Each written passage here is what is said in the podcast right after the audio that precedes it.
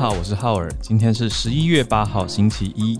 现在收听的是全球串联早安新闻 Podcast 版本，邀请你一起跟全世界串联，让我们学习用不同的角度来理解事情更多的样貌。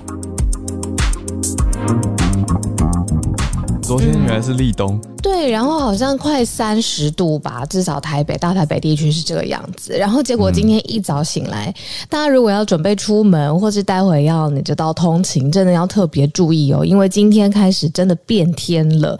我觉得大家早上起来的话，应该可以感觉得到吧？有转凉一点点，应该今天越晚会越凉吧？嗯，呃，时间呢是在北台湾有六个县市，在今天晚上呢，不仅会下雨，而且呢还会有十四度的低温。那这一周来说呢，周三、周四会是气温最低的时候，大概会有十二度。也就是说呢，就是一个周末三十度，然后三天以后呢变十二度。对，大家小心一下温差哦。哇，好，很好的提醒，因为现在还没有那么强烈的感觉，现在只觉得，嗯，好像比周末凉一些些，可是，嗯，接下来是温差会比较大一点，大家多多注意一下啦。如果家中啊有比较年长的长辈啊，也要特别在这种气候变迁，不是气候变迁，气温 讲太大，对对对，温差大，温差变化大的天气。也也算了，也算 是跟气候变迁当然有关联。对，温差比较大，这几天大家多多注意一下，也关心一下家里面的长辈啦。那我们是不是还有注意到什么社群的题目？那另外一题我们关注到的是，就是 Elon Musk 他又发了一个推特了，嗯，然后他在这个 Twitter 上面呢，他开启了一个网络投票，就是说他问说是不是应该要卖他百分之十的特斯拉的特斯拉的持股这样子，嗯嗯，好像是为了避税吧，这样子相关的，他就是在网络上面你要公开寻求大家对于他的财务分配的建议，这样，那结果百分之六十的网友支持他把股票卖掉。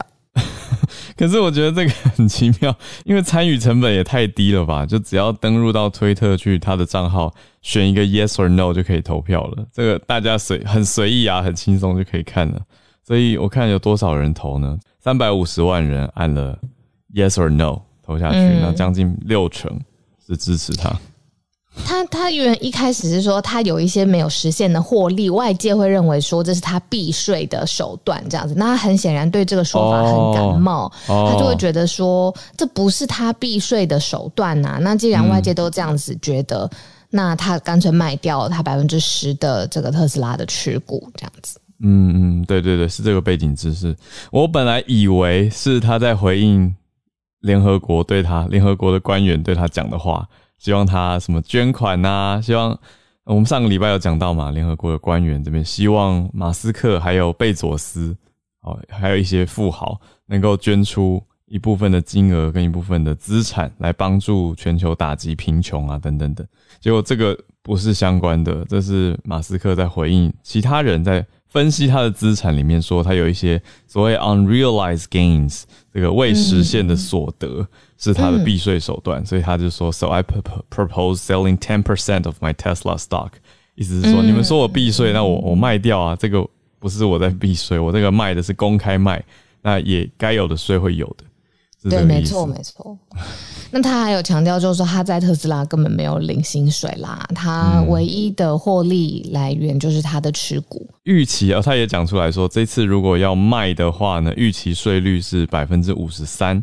那会在今年的第四季就会大量的行使选择权来把股票卖掉，这是他在九月的时候提到的事情。那现在他用投票的方式这么高调在推特上面让网络上关注，后续有兴趣的大家可以再去看看。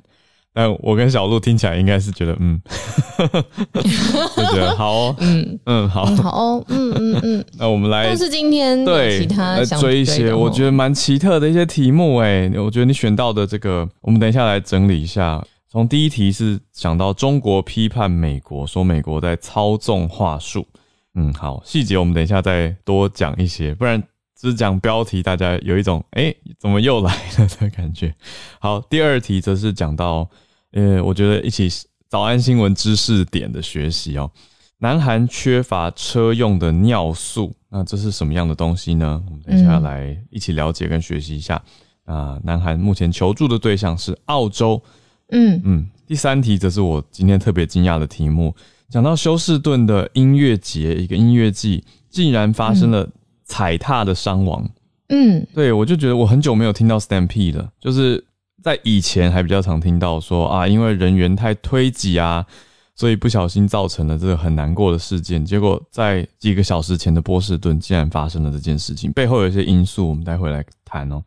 那第四题则是巴西跟国家颁奖还有科学家有关联，有二十一位的科学家拒绝领勋章，就国家要颁发奖章，可是这些科学家跟国家之间到底发生了哪些的呃纠结点呢？为什么要拒绝领奖呢？我们也来了解一下。我们就先还是从中国批判美国的操纵话术开始讲起吧。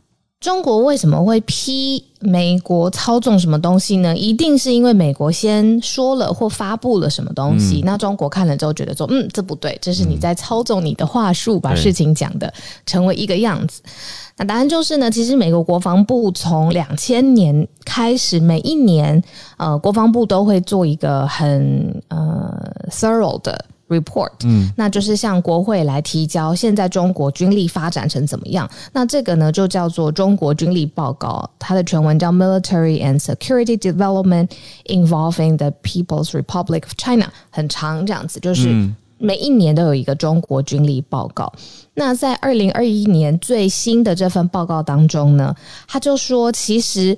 中国未来十年这种核的威慑力的评估，他们是认为说这个核组还有发展，就是以中方的军事来说，威胁是很大的。而且呢，中国以来一直是把美国视为竞争的对手，而且归纳为这是强国之间的战略竞争，还有对立体制的冲突。嗯，所以就一下子把这个中方的这个军事的布局，尤其是跟核。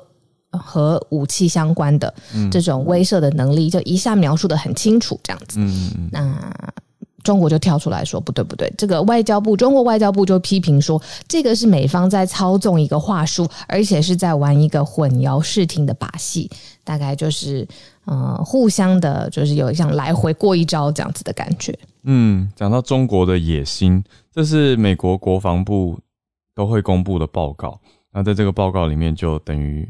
我想也是很多国家都很关注的，都在看说，哎，美国怎么样调查？那调查到哪些细节？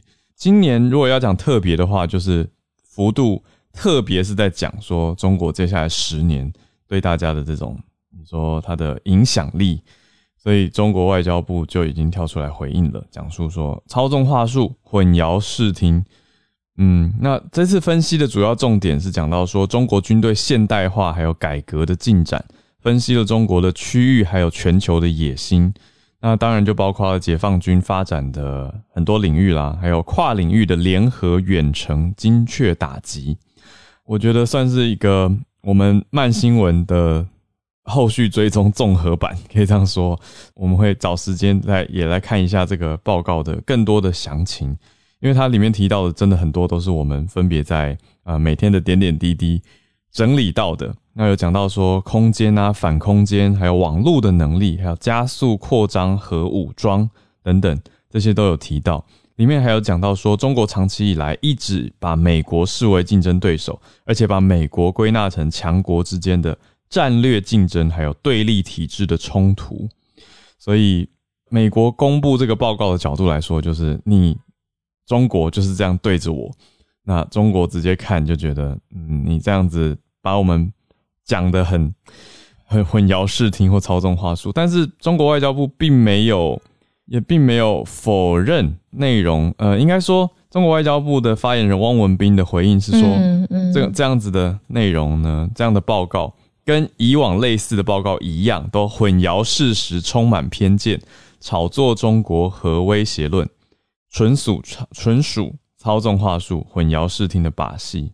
那反过来，汪文斌说，美国才是全球最大的核威胁的来源。全世界，这个这个倒是一个可以去想，就是全世界，我记得有一万多个核弹头嘛。那核弹头各国到底拥有多少？这个其实一直没有人好像有把握掌握最精确的数字。尤其你说北韩到底有多少核弹头，中国到底有多少核弹头，美国到底有多少核弹头？那就是各国的机密了吧，对不对？那是他自己想要发展的进程啊，他想要部署的军力的密集的呃重心等等的。嗯，但是美国的军控协会有一个 Arms Control Association，今年有一个估算说，他们掌握的数字里面最多核弹头的是俄罗斯，那有六千两百五十五枚，第二名是美国。所以汪文斌是不是说对了呢？就是美国是五千五百五十枚，然后第三第三名才是中国，中国是三千五百枚，第四名是法国两百九。呃，这个所以俄美中前三名，然后第四名就落差蛮大的。掉到从千几千到掉到百位的核弹头数，然后英国是排第五，是两百二十五枚。那没有提到北韩啦，这也是大家比较打问号的地方。不过这我觉得综合来说，你看俄国有六千多枚核弹头，我我是我是听过军事分析的朋友讲到说，现在全球局势是采取一种恐怖平衡。就是不太会，一直一直都是 对，就不太会真的出动了，不太会真的用核弹去打任何的国家，但是大家还是会去拼核弹头的数量，来作为一种平衡跟微微折力的比较的较量。以前上课都会一直有用一个字叫做“相互保证毁灭”嘛，就是说你就不要动，你动了之后呢，我就保证你跟我一样惨，这样子相互保证毁灭，大概是这个意思。所以就是用这种呃，希望在军事上至少是你知道是平衡的状态，然后但是都不要动，这样子我喝足你，你也喝足我，嗯。的恐怖平衡，嗯嗯。嗯，很现实，是没错。对啊，那这个就是在发布报告当中，其实报告当中还有很多的细节，比如说也分析到台海的危机，也分析到印太的区域。但是整体来说呢，它美方就是这国防部他自己就是指出，现在中方的军事布局是呃越来越重心是越来越多的，当然中方都跳出来否认。嗯，是不是真的是这个样子？其实，呃，一般小报反而信其实也只能看，就是不是媒体比较后来后续的整理报道，然后也是需要慢新闻的观察。那主要这一点跟大家分享，就是其实呃，台海的这个危机啊，其实不仅是在各大媒体有讨论嘛。嗯。那美国国防部交的年度的报告当中，你会特别有 highlight 这一点。是，如果我们的听友有更多的关注点，或者是特别注意到其他的媒体分析消息的话。也可以来跟我们分享。好，那我们第一题先到这边。那我们来到第二题，这个我需要学习一下的车用尿素的缺乏，特别是南韩提出了这样子的缺乏哦。那跟澳洲求救，那我们必须要先了解一下车用尿素是什么，为什么会缺乏？那它的重要性是在哪里？我觉得浩尔讲的真的很好，提纲挈领，就是它到底是什么东西呢？我们就来一题一题解。它其实呢是叫做 diesel exhaust fluid，就是它是一种处理液，它可以去降低，尤其是大的呃货运车或柴油车当中，它排出来的这个氮气化合物，它可以去分解它，最后降低它的。排放的污染，然后就使这个车辆它的排放是更加的环保的。所以什么东西很需要它呢？就是大型的物流车或者是货车。那它为了需要就是要符合现在你不论是国际的，或者是以南韩这一题来说，它的现在的呃排放的标准，那它势必是必须要就是有这种车用尿素。那尿素的运用很多啦，这是其中一种，它蛮主要的。那这一题特别特别要提出来，是因为要讲到依存度这件事情，嗯，就是就像人太。过依赖一个人，这样子也是你知道，有的时候会出一些纰漏。对，外交上面、经济上面也是这个样子。以这一题来说呢，南韩它的这个车用尿素百分之七十八十以上都是依赖中国，嗯，作为它的进口来源。嗯，但是中国最近就在管制所有跟化肥相关的东西，有突然之间中国就有自己严格的进出口的管制。也就是说呢，高度依赖中国的南韩，现在它的车用尿素一下。下子就是没有办法进口的时候，嗯，这些货车它就没有办法真的上路去运送东西，嗯，那看起来这很遥远的，这是什么依存或贸易或什么经济车用尿素什么东西听不懂，但是实际反映到民生上面，就是诶，蔬果也运不到了。这个货运，你知道，从国外呃进口的很多东西，也不只是这些民生的呃我们日常会用到的东西，因为货车就是没办法运嘛，它也运送不到。所以现在很多的货品就卡在南韩的很多的港口，因为车子里面没有用这个尿素，嗯，所以。货运也没有办法在南韩的国内互通有无，嗯，情况有多紧张呢？现在呢，呃，南韩正在世界找这个合作的伙伴，然后赶快要紧急进口，结果呢，就是找到了澳洲，嗯，那说现在要动用南韩的军机，赶快要去澳洲把这个车用的尿素运回来南韩。那媒体也捕捉到一个细节，就是为了要让这个到时候到的这个车用的尿素赶快进到南韩，是有海关人员在港口直接 stand by，就是呃，赶快要批准这个尿素车用尿素，赶快赶快让这个货车的司机可以用这样子。所以这一题的这个背景大概就是。这样，它是一个依存度贸易依存度太高，然后中国忽然之间改变它的进出口策略，结果影响到后面一系列的骨牌效应。嗯，补充一个点，因为刚刚小鹿讲到的尿素的车用尿素的英文，我也赶快去查了一下，我觉得英文更好理解一点。它的英文是你刚刚说 diesel exhaust fluid 嘛？那翻成中文的话，其实它字面意思是柴油的尾气处理液。所以其实这个尿素的使用是为了环保，因为我们刚刚讲到那种大型车其实都是柴油车，那柴油车它的排放的时候会需要用到这个车用的尿素来降低污染，才可以达到国家废气的排放标准。所以其实也不是只是说啊，不是说没有尿素车子就不能开，而是会变得太太空气太脏。所以主要这个点是要配合环保的概念。那我觉得刚好也延续最近我们在讲的那个 COP twenty six，所以这一些其实你说货车呀、卡车呀、客车这些柴油大车都必须要用到尿素的溶液来处理车子内的废气，所以这其实是一个环保的举措啦，应该这样子说。但是除了这个以外，其实它也影响到很多嘛，因为这些货运其实就扩及到了。很多的领域，包括刚刚讲到的农业啊、医疗、化工、纺织等等，也都用得到这些尿素啊。后续就是南韩现在这么这么的急，是用到军机的程度来跟澳洲要买进来应急，因为这个月底现在十一月初嘛，那以南韩去估算中国挡住尿素的出货来看呢，这个月底如果再没有办法进的话，就要见底了，所以的确是还蛮急的。那它会大幅的影响到南韩的车，特别是柴油车的情形。这边补充一点，就是如果不用政治的角度去看的话，就是贸易上面经济的依存啊，其实全部押宝在任何一个国家、单一国家身上，它的变动因素跟风险都是高的。那就从这一则新闻当中，其实可以很明显的看出来。但是我有时候也在想说，你看它如果不依存中国，它现在不是就是依存？澳洲的意思吗？就是 那怎么办？那难道是一定要走一个自产吗？或者是要要能够去平衡各方，再多跟别家别家去谈，很像在找厂商、供应商那种 sourcing 的感觉。对啊，依赖中国百分之四十，依赖澳澳洲百分之四十。然后其他国家，比如说俄罗斯的二十好了，这样子有一个国家忽然之间改变它的策略的时候，还有还有其他的货源嘛，对不对？鸡蛋放在不同的篮子里面，不过一也不是我们讲的这么简单嘛，对不对？因为你看，就选到不同的国家，那代表不同的来源，而且这些品质是不是也要再审核一下？那价格是不是也是一个考量？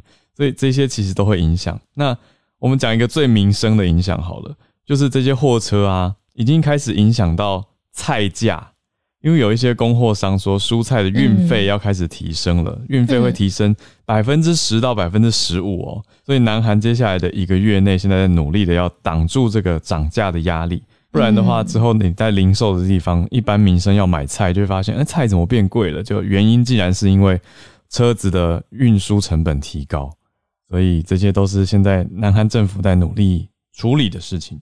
好，那我们继续来看到今天盘点的第三题。嗯，那其实时间呃发生了时间一天多，那就是在这个周末的时候是非常不幸的消息哦。发生的地方呢是在休斯顿，他有一个是有一个非常年轻的主办人，他才。二十九岁哦，他主办的一个音乐季叫做 Astro World Festival 音乐节的这个活动，那就是在 Houston 里面有一个叫做 NRG 公园，它算是一个游乐园的园区来举行。但是最后明明是一个好好的音乐节，最后有现在媒体统计八人死亡，上百人受伤，就是因为在现场气氛非常热络的时候呢，发生了推挤而且踩踏的。过程，很多人是忽然想要涌进舞台的那个方向，结果呢，就造成了很多人在现场就是心肌梗塞，而且重点是有发现两个很特别的状况，而且是现在也让各单位都非常匪夷所思的，就是在一片混乱当中呢，似乎有人用针头在。随机的戳刺别人，然后里面是针头里头是迷幻药，这是一部分。现在还要进一步的调查厘清。再来就是大家讨论最多的就是台下发生这个非常严重而且致死的踩踏的过程当中，大概半个小时，台上的表演者没有停下来，不知道是是现场的，比如说讯息不达有问题，还是这个声音真的就是传不到，反正台上的。呃，音乐演出是没有终止的，就是这三十分钟，就是台上继续欢唱，结果台下发生了呃非常遗憾的事件。嗯，那所以现在外界也都在讨论说，哎，就像浩尔讲的，怎么会到到现在？因为大家办演唱会的这个经验已经很多很多了嘛。嗯，那怎么还会发生像现在这样的惨剧？因为呃，上百人受伤，然后十三个人还没有出院，然后八人死亡，然后又有针筒要刺人啊，各方面现在警方都在进一步的调查。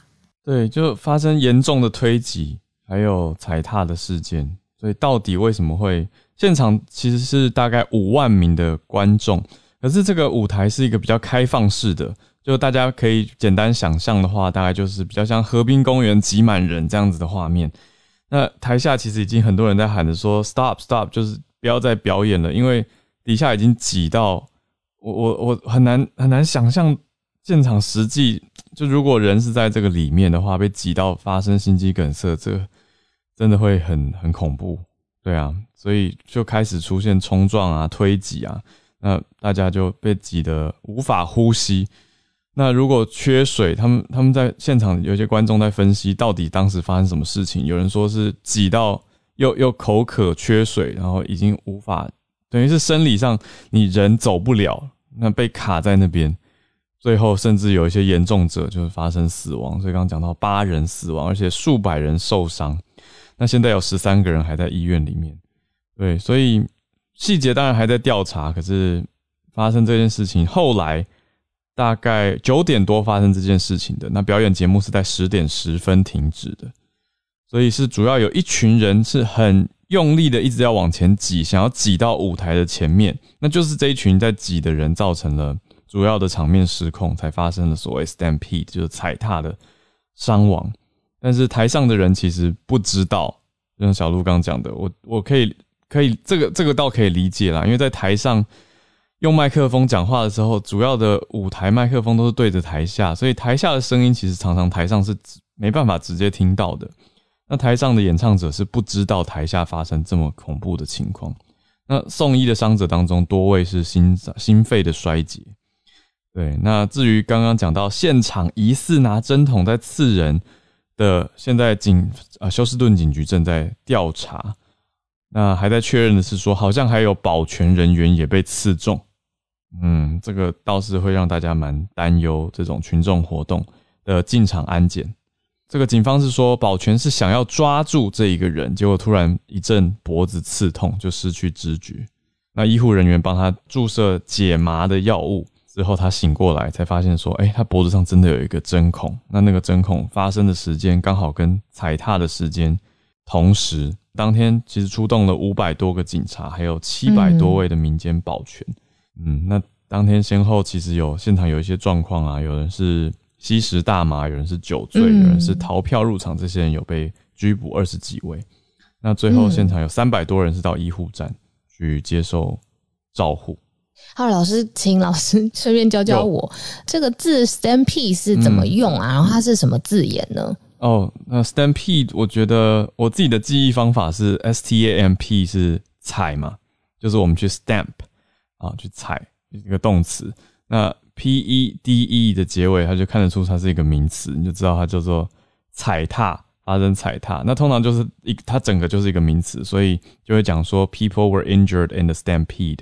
就在踩踏当中受伤，那像像这一次的事件就是还 dead，就是这个字，对啊，in the stampede，就是这个踩踏伤亡事件。早安新闻竟然是就是在新闻当中立刻反映出来，而且给大家一个例句，真的谢谢浩尔老师，请浩尔老师喝杯咖啡，谢谢小鹿同学，对。对，可是我还我还在震惊当中，我真的看到这个消息就觉得啊，就是现在，就我我的印象是。在过往可能很多年前，在人口众多或者是通常啦，我我我怎么怎么讲才不会让大家觉得这个在加深刻板印象？总之是一些大型的集会或者是特殊的活动，那种全球性的，就真的是非常多人涌入的机会。那大家为了要往同一个方向前进，才可能会发生踩踏。可是现在却在这么近代的音乐节目表演当中发生，还是会觉得。蛮震撼的，好像音乐节出意外的纪录片也蛮多的。那之前有有的，比如说是票券的诈骗，然后比如说大家到了现场，并发现并不是主办单位承诺的这样子的奢华，或者是有私人的享受等等。但是这一次就是状况不是这么简单，因为真的有人命丧生。对，所以还看警方的。进一步的调查，那我就在想说，会不会也是因为你知道过去一年美国人很辛苦啊？那有一个这种大型的音乐节或音乐季，大家就你知道想要好好的放松，或者是好好的享乐，然后在同时就发生了这样很不幸的意外。对，但是大家我因为我会忍不住就用自己参加过比较大型活动或演唱会的经验去推，就很难理解这么这到底踩踏的程度到什么程度会发生这么严重的伤亡事故。对，就大家再看看后续的调查。哎，最后小聊一下，嗯，如果真的发生，真的在当下发生踩踏的意外，你觉得参加人可以怎么应？怎么保护自己吗？嗯，你觉得有什么方法？比如说，真的是很多很多人，就从后方不不断的涌进，然后真的是有人跌倒了，嗯，然后我们是当下的参参与者，嗯，对不对？我不知道有什么，我刚忽然之间想到，如果发生在我身上，怎么让大家停下来？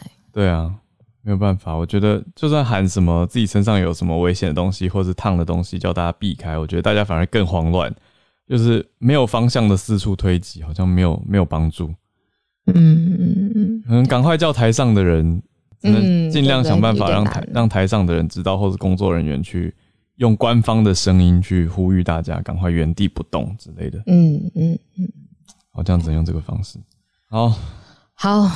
沉重而且不幸的话题，但大家来了解现在美国的讨论的情况。嗯，好，最后一题，我们很快的带大家来到巴西。嗯，巴西发生了什么事情呢？这跟科学政治化有关系吗？嗯，好，巴西每一年呢有一个国家科学贡献勋章，是要来表扬就是科学跟科技界的重要的发明。但是有两个科学家呢，忽然之间就从这个名单上面被除名了。你还记得我们的听友 Peggy 常常来。分享就是关于巴西政府，尤其是他们现在狂人总统的各种各种行径嘛。在这一点上面呢，科学是不是又跟政治挂钩了？我们来看看这个两个被除名的人，他们为什么忽然之间就又不能得到这个表扬勋章了？嗯，其中一个人呢，他的研究呢是在批评还要打击。嗯，你记得那个时候 COVID nineteen 刚刚出来的时候，有说有一种叫做 hydroxychloroquine。奎宁，氯奎宁，氯奎宁相关的，是可以呃打击 COVID 的，但是后来呢，被各个就是谣言破除嘛，各个国家的研究就说这个是没有没有无稽之谈，没有帮助。嗯，对。那巴西的这一位科学家，他就是来说这个是一个谣言，是没有帮助，他做出的研究来证实这件事情，等于直接反驳了总统的政策啊。没错，没错，因为当时就是他就是力推这个 chloroquine，对，hydroxy chloroquine。嗯，那另外一位呢，就是呃，他之前是出版了一位跨性别的。呃，小册子。嗯，那在担任就是巴西卫生部，就是跟呃 HIV 跟 AIDS 相关部门主管的时候，出版了这种跨性别的小册子。很显然，也在这个性别意识上面呢，就是好像没有呀，好像没有符合就是当地政府的的的想法这样子。那所以这两位科学家呢，就明明应该要拿到贡献勋章的，但是就忽然之间被除名了。嗯，那他带来的。后续呢，就是其他整个 batch 需要领奖的这个科学家，你很有骨气，就会觉得说，好，你这样子可以随便动这个名单，那可见这个名单也没有多多多神圣不可侵犯，那他们就全部一起不领奖。二十一位，二十一位就直接说我们也不领了，对外公开发表，所以这这动作蛮大的。我们要接下来看进一步巴西政府如何回应。所谓国家科学贡献勋章，等于今年总共公布了二十五人的名单。那其中两天之后的两位，就是刚刚讲到的拉塞达还有班扎肯这两位呢被除名。那等于还剩下二十三位嘛？那二十三位当中的二十一位拒绝领奖。那这样数学简单，二十三加二，呃，二十一加二等于二十三，等于剩下两位要领奖。那那两位这样不是很尴尬吗？对，但是现在我们就看看。政府还有颁奖单位会不会做出一些回应，还是就照常把奖颁给剩下要领奖的两位？那后续如何，我们要再看看。好，那我们就来到了全球串联读报一分钟的时间。来，我们先连到巴西好了，接续刚刚讲到的科学家拒绝领奖。Peggy，早安。早安，我今天想要跟大家分享一下，其实他在颁给这些科学家之前，他也有自己颁给自己同样的奖项。嗯，哇哇，可以。那你这个这个消息在巴西当地是重大消息吗？是啊，哦，我在我的同温层里面，我是有看到很多人在批评总统对于就是自己颁给自己这个奖，因为他这个奖呢，他是颁给国家你在科学或者是在呃技术上面你有巨大的贡献才可以得到的奖项，嗯，然后他自己颁给他自己这个勋章，而且叫做。大十字勋章可能跟英国的系统体系有点一样吧，我这个我还不太清楚。我有一次翻译过，可是我现在不太记得。然后这个奖项它就是说，你必须要在科学技术还有创新的方面做出贡献，而且不只是巴西国内，国国外的知名人士也可以领取这项奖项。嗯，但是巴西总统他自己颁给他自己，所以我觉得他是全世界最自我感觉良好的总统。然后，那因为昨天就是有两位就是已经除名了嘛，那刚才就是小鹿跟浩文都有讲，那这其他二十一位的科学家，他们就公开了一份公开信，他们在那个巴西的科学联会上面、协会上面就公开了，然后他们说，他们作为科学家，他们没有办法就是对于联邦政府这样子的一个做法表示苟同，因为就是他们有。否认主义嘛，而且对于这种对于他们来说是相当是于就是对于科学家的一个迫害。嗯，然后还有最近联邦也不是最近，自从波索纳洛总统他当选之后，联邦的预算在科学还有技术这一方面的研究的预算一直持续的在削减，所以我们就会觉得说，其实这是总统有意识的在阻止巴西的科学界近年来取得重要进展的一些，就是他的一些手段，所以他们作为科学家没有办法对于总统这样子的一个行为表示苟同，所以如果说他要除名那两位前面我们刚才说的那两位科学家之外，他们也就也不理，因为他们要表示团结一致，而且要符合每一位科学家的道德立场，所以他们集体放弃这次的那个颁奖。所以我说我前三天前他是。总统他自己颁给他自己嘛，而且他还颁给他第一夫人，颁给他老婆，也说就是在这个这个科学，就是在这个科学领域上面也有颁给他老婆一个勋章，就说因为第一夫人因为在就是表扬他说他在卫生啊公共卫生上面有就是有有一些贡献，所以也颁给他，而且这是他第二次颁国家方面的奖项给他自己的夫人，所以我们就会觉得说，其实他就是一个为自己的家族在。呃管理一个国家，而不是只治理整个国家，他是在治理他的这个大家族。所以就是今天想跟大家分享一下，就是政治怎么样跟科学如果在。政治跟科学如果挂钩的话，可能会产生不好的这种影响。那这个在我们当确实是一个大新闻。我三天前我的那个手机上面会有很多，就是巴西当地的比较大的一些报纸，就一直跳，一直跳，一直跳，说总统颁奖给自己。然后我在当时我在上课，我看着就很傻眼，就跟大家分享一下。谢谢，谢谢 Peggy。我这边观察到这一这个勋章，上一次在中文媒体比较得到关注是二零一三年的十月。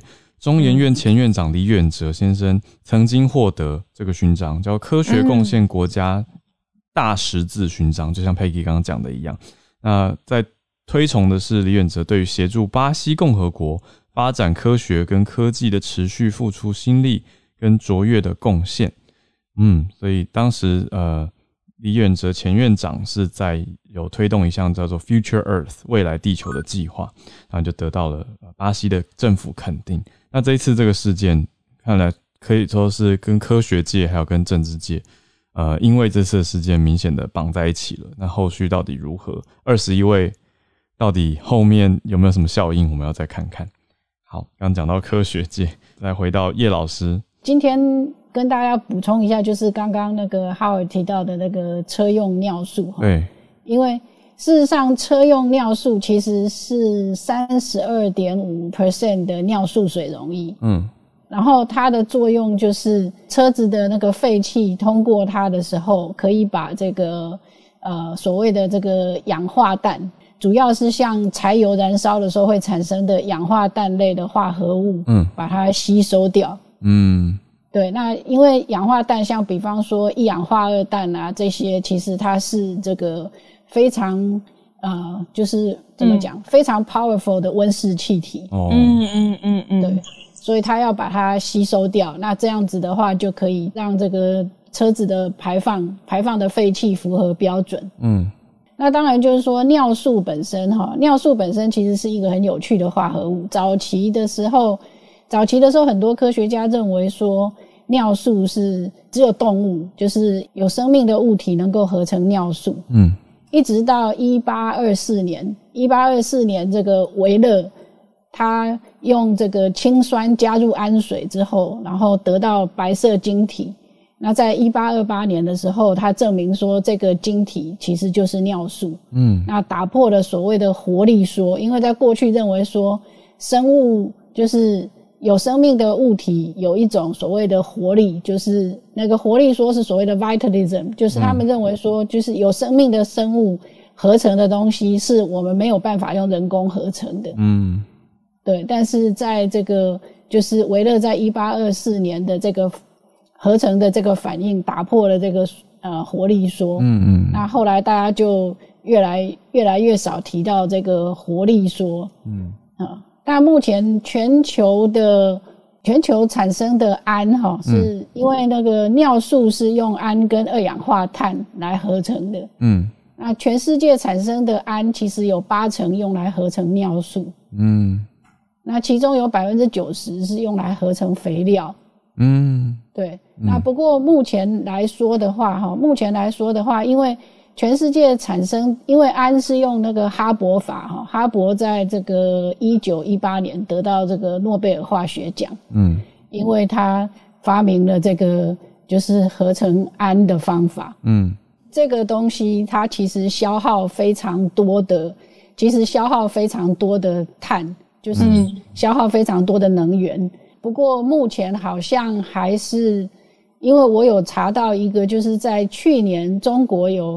中国的湖南大学有开发一个新的方法，嗯，可以合成尿素。那据说是可以不必消耗那么多的能源，嗯，但是不知道不知道实际应用了没啦？因为在化在实验室里面产生的新方法，到底能不能够实际应用的话，其实还要看它合不合成本。嗯嗯嗯，哇，很很详细的补充，谢谢叶老师，就是这个背景的资料，还有他。呃，整个运用的过程，谢谢老师。我们继续，呃，姐姐早安。今天要从呃军事报告来看中俄跟中印的关系啊。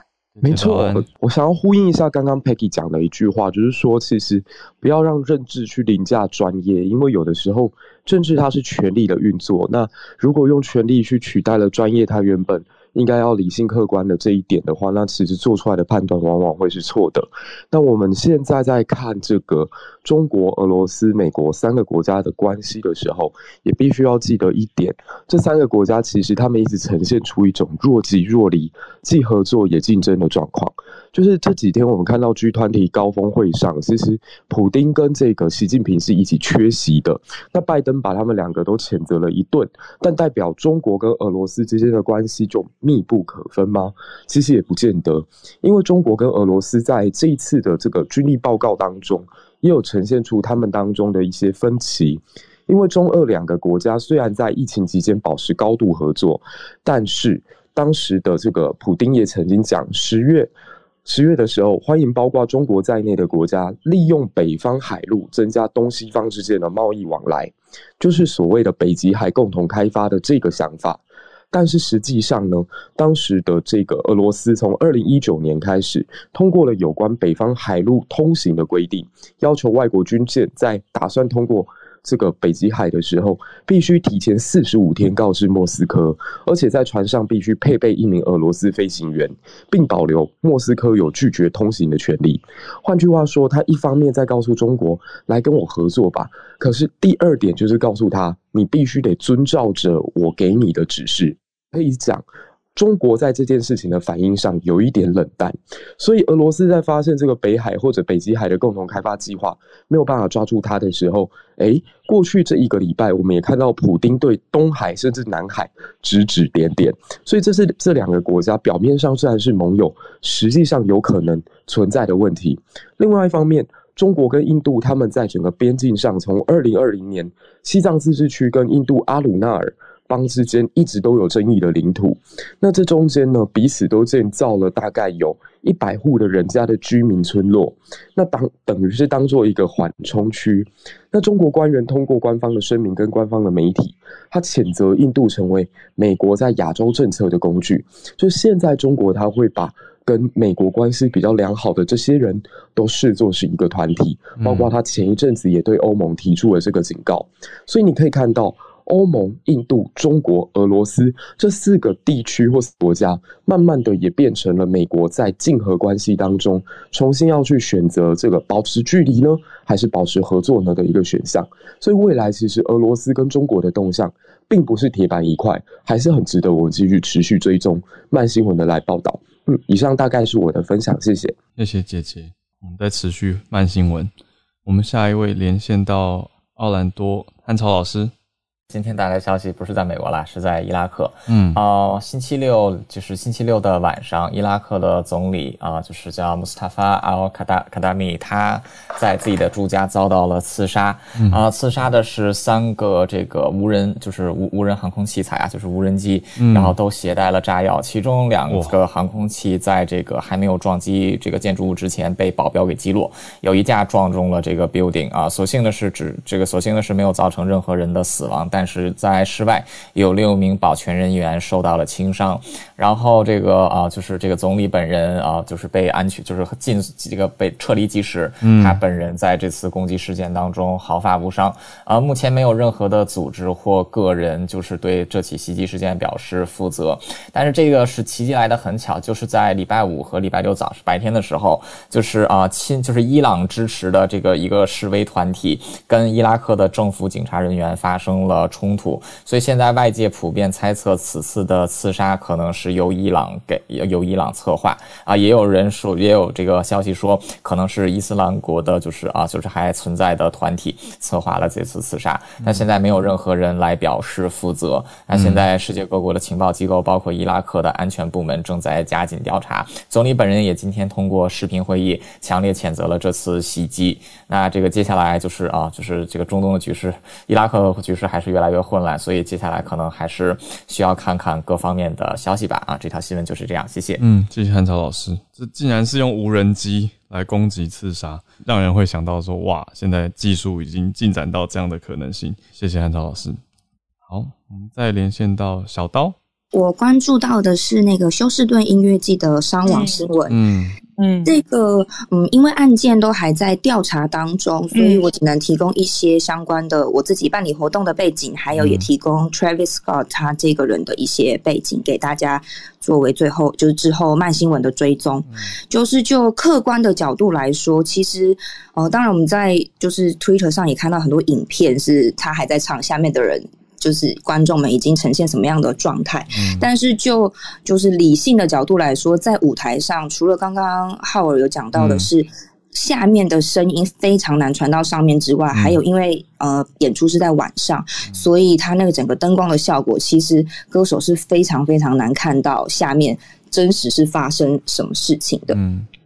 那再提到这个就是演出的歌手，以及他其实就是音乐季的主办人，他为什么会引起这么热烈的讨论？就当然因为他非常的红，他的 IG 有四千三百多万个人的 follower，嗯，然后他也曾经他就是被誉为潮流天王，他有跟 Nike 的球鞋合作，甚至也推出他自己专属的麦当劳套餐，在二零二零年的时候。推出套餐之外，还推出超多联名的 T 恤，也都就是被抢购一空。大家只有在美国贩售而已，然后就造成很大的抢购。还有就是它。还有一些他自己人生造成争议的内容，是他有一个就是结婚生子，有一个女儿，他的女儿现在才两岁多，收到过凯迪拉克或者三十万的钻石项链。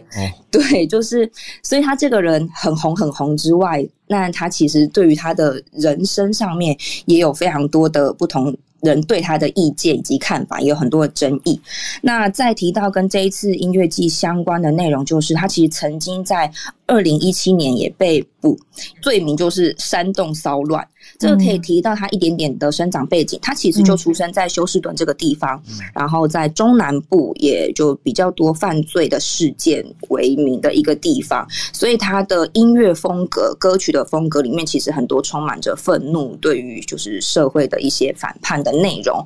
那他自己在演唱会上面也非常常请大家就是跟他一起 range，就是很很很。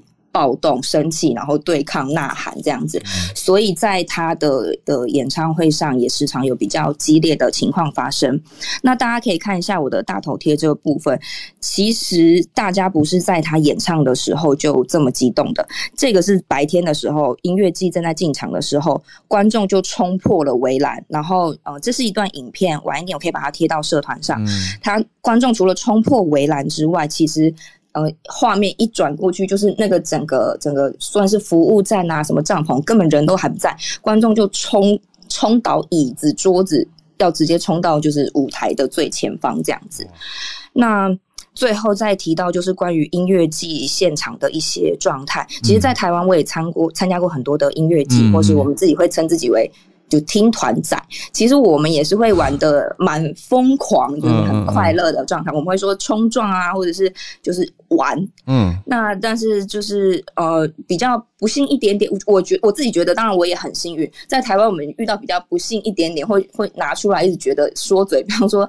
毛巾被偷啊，可能就是一个很天大的事情。觉得 对我在音乐季最重要就是我的毛巾、我的周边，然后被偷走，很生气。但其实，在台湾的音乐季，我自己或是我身边的人遇到非常多，你冲撞啊，或者是你在就是底下玩耍，弄东西弄掉，或是 AirPods，大家也是很重要的一个配备，弄掉都有办法被同事听团仔的大家找回来。所以，其实就是音乐的力量。对对，音乐的力量真的是你可以使人产生很激动、很激烈的情绪，可是你也可以因为很喜欢音乐，然后很喜欢台上的表演者，大家变得很像是一家人、好朋友，然后东西不见了，互相帮忙找回来这样子。那就提供这些资讯给大家未来慢新闻的追踪，谢谢。谢谢小刀，嗯，很棒的补充跟整理哦，感谢。那我们再来。先到加州 Charlotte。我今天想跟大家分享的，我我觉得三号是一个蛮重要的新闻，是呃，在十一月六号，应该就是星期六，在美国的这个联邦啊上诉法院哦，他对拜登的一个啊关于疫苗的强制。规定，嗯啊，做了一个停止，就是 stay legal term 是 stay 这样，这不是一个正式的 injunction，这是一个 stay。那它 based on 是什么呢？它是立基于啊，有几个共和党的州啊，他们其实起诉，就是说哦，这个其实是逾越了州的权利。那这个大家知道，其实选举其实上星期二很多新任 新出炉的州长出来嘛，然后其实啊，他们也同时就是也是 continue，如果是如果如果是共和党的州，很多就是 join 这个诉讼。那这个诉讼的影响是是什么呢？是这个行政的命令本来是要求所有的公司，如果你的员工有超过一百个人，你需要强制接种疫苗，或者是它有一个呃，就是 alternative 是说你可以 weekly test。如果你不愿意打疫苗，你要每一周接接受这个 PCR 的 test。嗯，那这个东西会变成啊，就是一个强制的规定。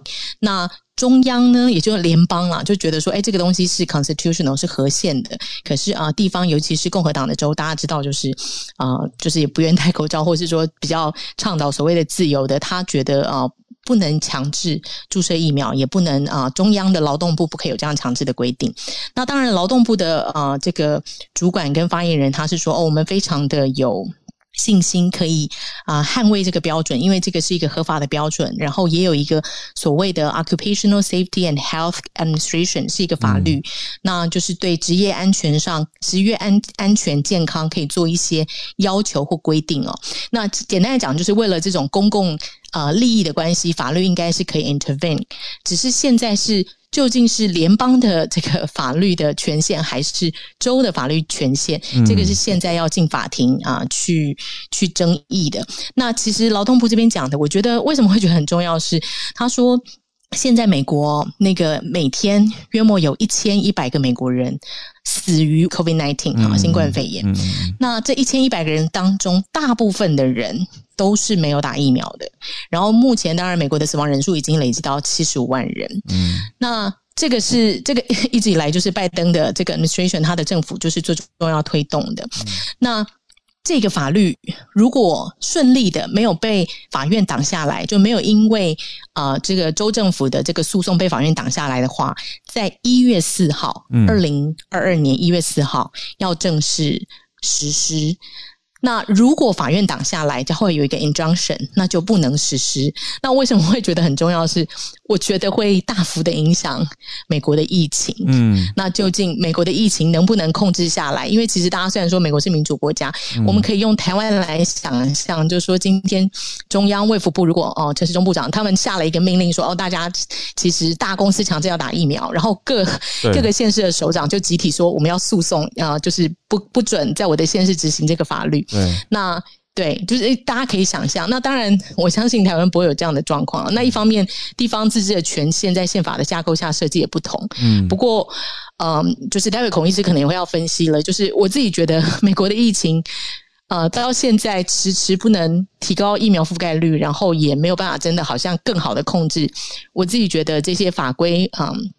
这些权限的之争，其实是一个蛮大的原因。那也是继续观察，星期一就会做出是否要 injunction 的决定呀。那我们再慢新闻观察，这样跟大家分享。美国的明天，嗯嗯嗯，重要的就是法律跟防疫政策的交界啦。嗯，然后也跟这个国家的法律文化啦、制度啦、建设有呃架构有关系。是。那今天谢谢所有上来分享的朋友们，嗯嗯，那时间交给孔医师喽。今天孔医师看看想跟我们分享的题目是，应该是关注到口服药算是默克的竞争对手，某种程度上对不对？可以这样说，但是对大家又是好的消息。辉瑞也发研发出口服药，公布了一些研究，寄生鱼和生量。但如果两个都很好，不是也很好吗？也当然当然，对全世界我想是好消息是。那个上礼拜我们才刚跟大家分享，英国啊，就是全世界第一个批准了 Monopiravir，就是默克的那个口服药，嗯，它是号称可以降低住院加死亡的风险，大概五十 percent 嘛，哦，这个已经讲了一个月了，嗯，然后可是我们讲完早安新闻十二个小时，嗯，美国时间星期五早上，吼，哎，莫那个辉瑞石破天惊的新闻稿，嗯，哇，然后它一出来，哈。所有的疫苗的那个股票，然后默克的股票都掉，全部都重摔，哇！然后只有辉瑞一枝独秀，哇！你看辉瑞多可怕，他 B N T 疫苗也是他搞的哈，嗯，然后现在口服药他也要参一咖，是。那他推出来先先声明，这还只是呃新闻稿，是，就跟默克一样啦。到目前为止，详细的临床试验资讯是还没有公布的哦，嗯，所以我们只能从新闻稿上跟大家讲这个药大概是什么状况哦。那这个药它它很怪，它它现在还没有学名，它它只有一个 实验用药的名字哈，可是倒是它的商品名已经出来了，嗯，它它很难念，它叫 Paxlovid，医师有传给我，我看了一下，Paxlovid，呀呀，对，那它是一个蛋白酶抑制剂，蛋白酶就是 Proteus，那蛋白酶是病毒在复制的时候，它需要有一个。合成的蛋白，然后它把蛋白切成好几段，然后总之就是它在复制的过程中很重要的一个酵素。嗯，那这个药当然就是可以去抑制那个酵素，它就会让病毒没有办法复制下去。哈，嗯，那它跟默克的那个药机制不一样，它们作用的机机转在不同的位置，所以理论上好处是，呃，我们知道抗病毒药物有一个大家蛮担心的是抗药性。对。你假如一个东西哈，哎，太滥用了哈，太怎么样？病毒会找到它的出路的哈，它会产生抗药性。那我们现在至少有两个口服药，好像都有一定的成功哈。嗯，那好处就是它们又作用在不同可以摆在不同的篮子里哈，跟刚刚讲的那个一样。嗯，那所以就是即使这一个有抗药性的，另外一个应该也不会失效，这是好事哈。嗯，那另外它其实是一个复方药，它除了这个。呃，其中有一个成分之外，它还有一个老药叫 Ritonavir。Ritonavir 这是一一个已经十几年的老药哦，是在我们艾滋病的用药上非常常用的药。那它自己是有一些抗艾滋病病毒的功效，可是我们用它通常都不是采用这个，因为它那个抗病毒的呃效力很差。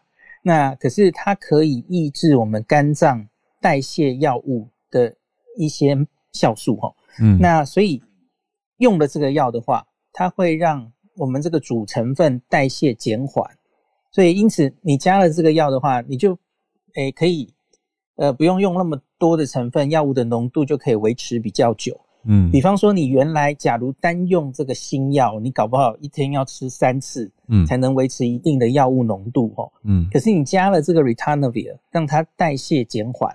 哦，那这样子，它可能一天就只要吃两次就好了哈。嗯，那这个是啊，在我们其他治疗的领域已经行之有年的哈，我们用很久。可是问题是加了这个药，会让这个药物使用上会有点复杂，因为它可能会有一些药物交互作用。嗯，假如你这个人有同时在服用其他的药物的话，哈，那因为这个 Ritonavir 会影响肝脏整个很多药物的代谢。所以因此要很小心药物交互作用。嗯，好，那另外它到底做出了什么效果？它的收案条件其实跟默克的临床试验几乎一样。那所以我就不重复了哈。总之就是至少要有一个重症的因子有风险的人，他才去吃。那结果他做到了哈。呃，只要五天内有症状的五天内使用这个药物，那他就可以很的减少住院的。比例，那他这个三天内，他有去做三天跟五天。假如你更早服用，哈，嗯，三天内的话，这个效果可以到九八十九 percent，这就是新闻上一直报的八十九，嗯，那八十九大家可能没有太大的感觉，我用数字给大家看，哈，他用药组有三百八十九个人，三天内服用药物，哦，他就只有三个人需要住院，嗯，零人死亡，零哦，那对照组。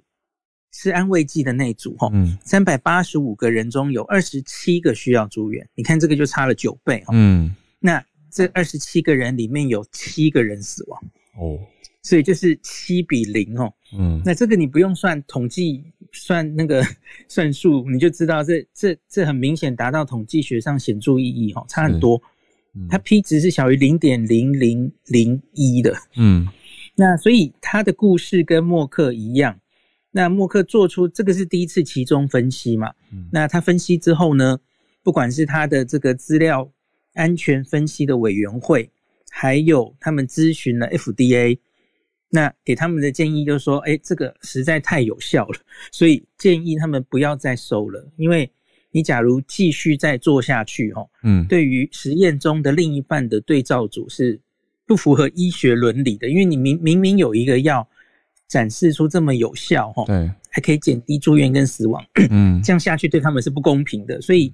这个跟默克的临床试验一样，他提早终止了哈。那他目前是收到了两千一百人左右哦，他原来预期要收三千人，那现在就停下来了。嗯，那我刚刚跟大家报的这个数字是他根据已经有资料的一千两百一十九人的初步分析。嗯，那我相信他后续他会全部两千一百人都分析出来，这个数据可能还会有变动然后嗯。好，那看不良反应其实也差不多，就是没有看到什么特别的不良反应哦。那详细的当然还没有讲出来。那它除了这一个是用于高风险，它另外其实还有两个临床试验同时还在进行，一个是中等风险的，嗯，中等风险的这个似乎好像有收有打疫苗的人。我刚刚跟大家报告的是特特别故意不收打疫苗的人，因为他们。你打了疫苗之后，你重症风险本来就会大幅降低嘛，嗯嗯，你你就很难观察出重症的效果，对，所以默克的还有这个都是故意收完全没打过疫苗的人，嗯。呀呀，那他们有另外一个好像有收有打疫苗的，那还有一个是在呃进行是预防的，就是你有铺路过之后。就有点像事后玩哦，你铺路过之后，那你再吃，看可不可以防止后续你确诊这样。嗯那这个默克也有在进行，这个结果还没有出来哈。嗯嗯。那所以目前就是这样，然后我看到这几天就有一些消息了哈，说什么已经有九十国已经在谈供货了哦，然后韩国好像已经采购了七万份疗程等等哦。嗯。那我想有两个要。来，我觉得对于全世界供供货到货，还有整个价钱会不会可以压得比较低，可能是好事吧？哦，那可是他好像初步说，它的价钱大概会比照默克哈，一个疗程大概是接近要两万台币，就是 真的不便宜哈。那我我我最最后讲一个，就是我看到很多一般民众在讨论这个新闻的时候，嗯，就又讨论到说。哎，反正现在有药治了嘛，那那不用打疫苗啦，干嘛要打疫苗哦？又越来越多这种声音，他觉得药物好像越来越多了哦。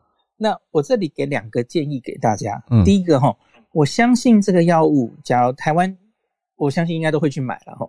那可是即使我们买到，我觉得一开始它一定会是一个医师处方药。嗯。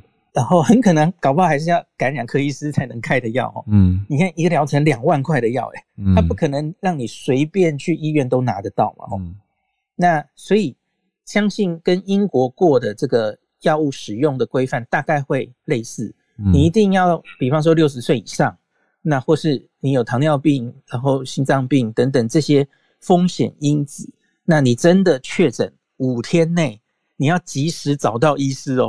确诊，而且还要找到医师能开给你药，你才会拿得到这个药。嗯，你假如是一个三四十岁，可是完全没有慢性病的人，你可能会不符合使用规范。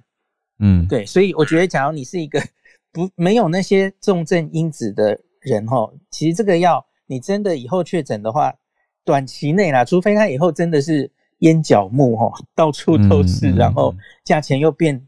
的可以压下来，甚至是开放自费市场。嗯，我我觉得你才可能因为这个药而让你以后对于新冠防疫上你是有有一定的角色哈。不然我觉得你可能一时间即使确诊，你都可能拿不到这个药。嗯嗯。那这个是对年轻人的建议，所以你还是乖乖去打疫苗才是最妥当，而且打疫苗是你这至少半年甚至更久。防重症的效果就是九成了耶。嗯，那可是你这个默克的药说是五成，然后辉瑞这个药是八十九 percent。嗯，那他们这我刚刚讲的这三个选择哈，两个药物跟一个疫苗，其实各自作用防重症的机转都不一样。嗯，所以他们很可能是可以叠加的。哦，对对对，他他不是一定要就一定要选一个，没有，他们其实是相辅相成的哦。嗯，那所以我我的另外一个建议，我刚刚是针针对年轻人嘛，嗯，那假如你现在是一个六十几岁的老人家哦，嗯，哦，你你很怕疫苗的副作用，嗯，那可是假如你真的得病的时候，你当然是希望这个重症的风险压得越低越好嘛，对，可以用加成的方式。对对对，所以你当然是希望我都要啊！我为什么一定要只能选一个？我会希望有一个长久的疫苗的防护力。对，然后完我真的得病的时候，我也希望我可以有这个药物可以治疗，再把重症的比例压下去。是，那所以这是给大家一些观念。嗯，那我相信台湾应该都会去采购这些药了。嗯嗯嗯。那也希望这些药物可以更进一步把我们整个刚 Charlotte 有有讲。美国的疫情有种种问题哈，对我我真的最后我想念一个东西给大家，因为我上礼拜在社群讲这件事，好像吓到很多人啊。大家不是最近都说美国疫情好像比较缓和，对不对？